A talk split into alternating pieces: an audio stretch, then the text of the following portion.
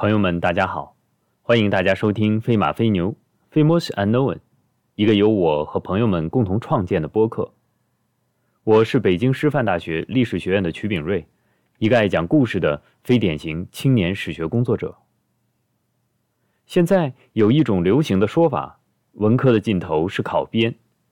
这样的说法出来了以后，我明显注意到，在我供职的大学，高考录取分数线出现了显著的下滑，特别是基础文科，中文、历史、哲学这些专业，由本不受人待见，变得更加不受重视，大有跌入谷底之嫌。因为我在的这所学校是一所传统的文理强校。理科的情况我不太了解，不过我校基础文科的情况在全国来看还是处于优势或者是领先地位的。特别是这些年，国家一直加大对基础文科的投入，在项目和人才引进方面都有一定举措。不过看来啊，高考的指挥棒很显然更为有效，它直接戳中了基础文科的痛点，和就业的关系不是很密切。准确的说，很不密切。如果学习基础理科，比如数学或者物理，将来转行去做程序员或者交易员，也相当受欢迎，甚至说是一条康庄大道。可是学习基础文科，就业的方向是哪里呢？在当下，人们对安稳生活的追求压倒了一切，于是考编就是基础文科的首选喽。对这件事儿，我想就历史学专业的情况聊聊我的想法。前面我们提到了，学历史有点用处，就是增加在历史中认识人和事物的感知能力，也就是历史感。这种能力说出来有点玄妙，但在生活里应用很广。大家都知道大侦探福尔摩斯吧？福尔摩斯为什么对很多事情拥有洞见呢？就是他掌握的信息渠道多，思路敏锐，综合起来就是感知能力很强。他和自然界与人类社会之间存在着一种强连接，这种连接可以通过学习历史实现。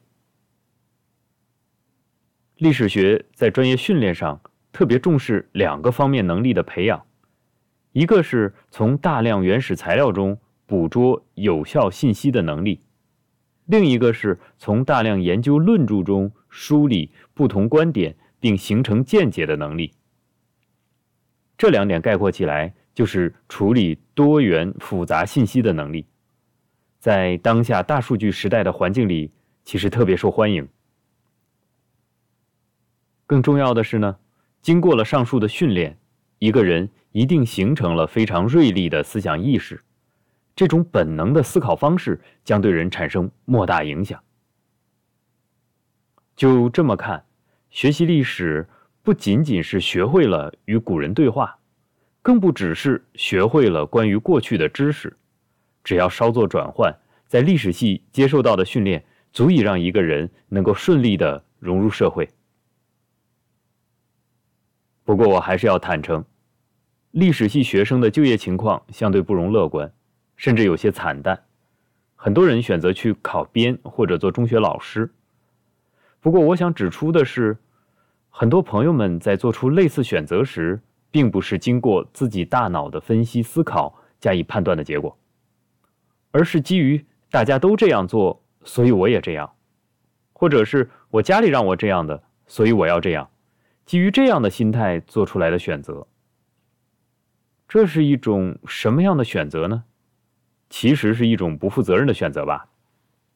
替你负责的是大家和家里。不过走过这一生的人是你自己，大家和家里并不能感同身受的替你品味春夏秋冬和喜怒哀乐呀。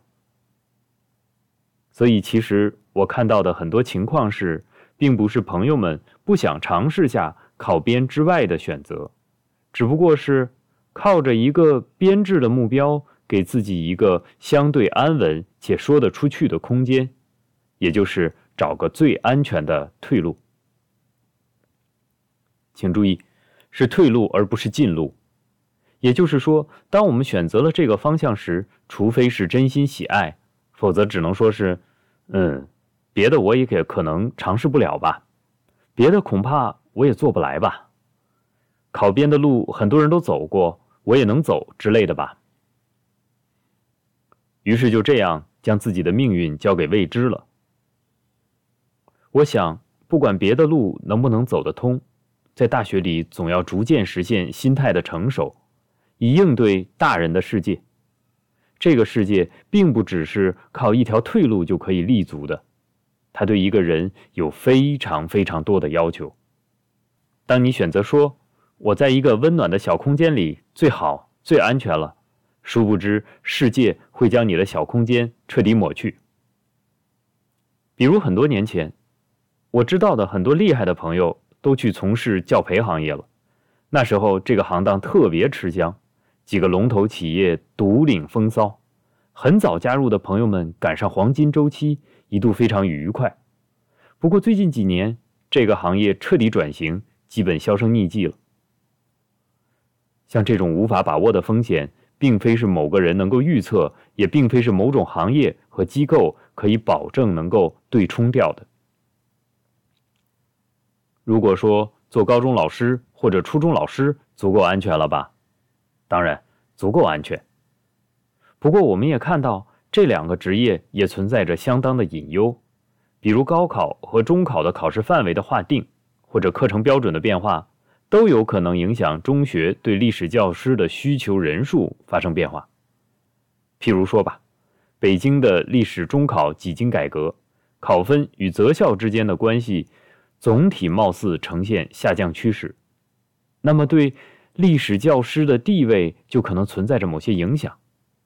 此外，由于出生率的下降、老龄化的发展以及地方财务的问题，教师待遇未来是否会出现变动？仍未可知。那些我们看起来很稳当的事儿，往往都是似是而非的。学历史的人自然会生出一种不安定感。如果看历史看得多了，就会发现变动是世界的常态，稳固恰恰是一种变态。要是在历史系接受了很多年教育，让一个人变得越发保守了，那只能说这个人的培养失败了。如果很多人都很保守，那就得说整体的培养模式有点问题了。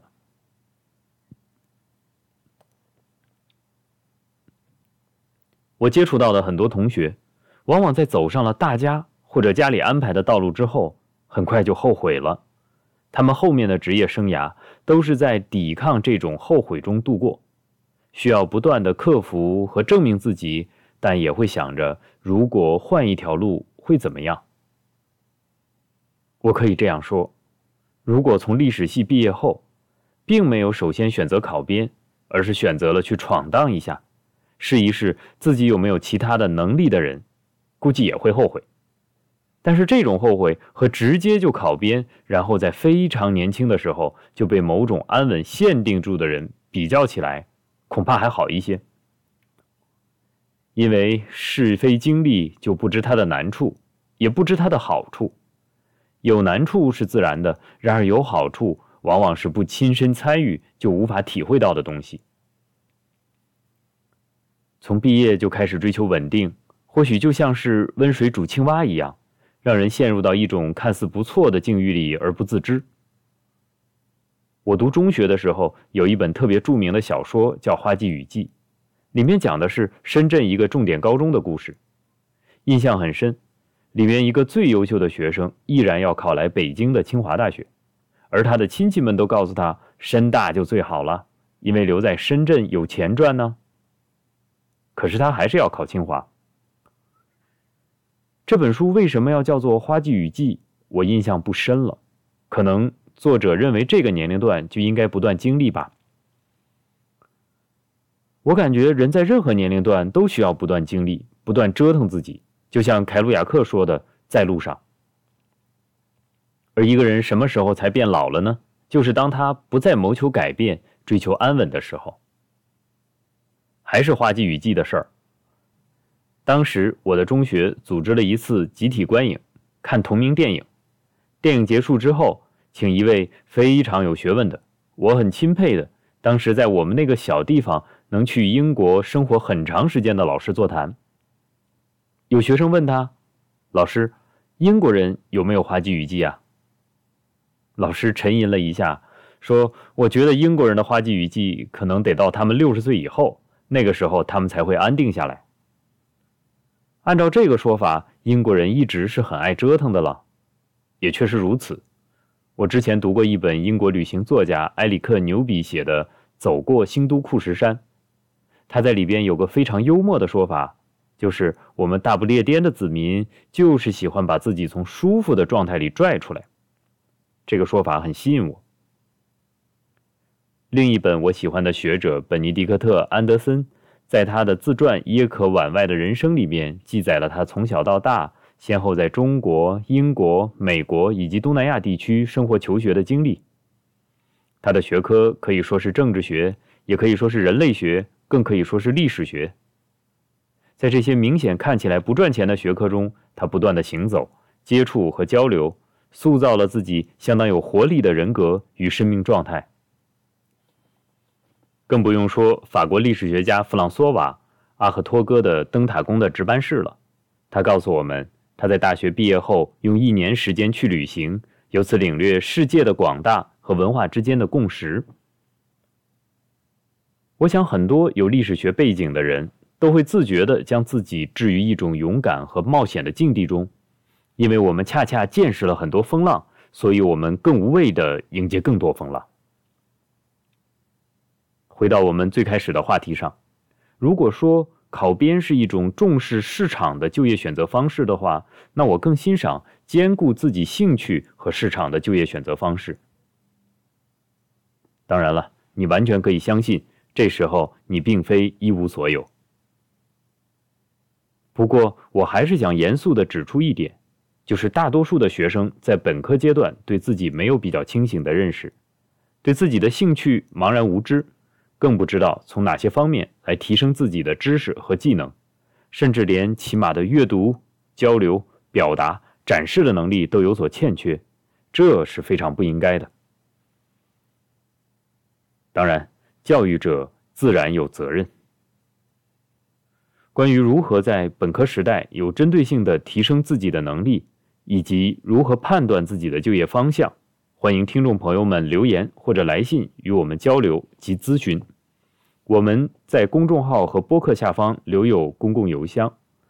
本期的节目就到这里了，感谢大家收听《飞马飞牛》（Famous Unknown）。我是曲炳瑞，一个爱讲故事的非典型青年史学工作者。再会。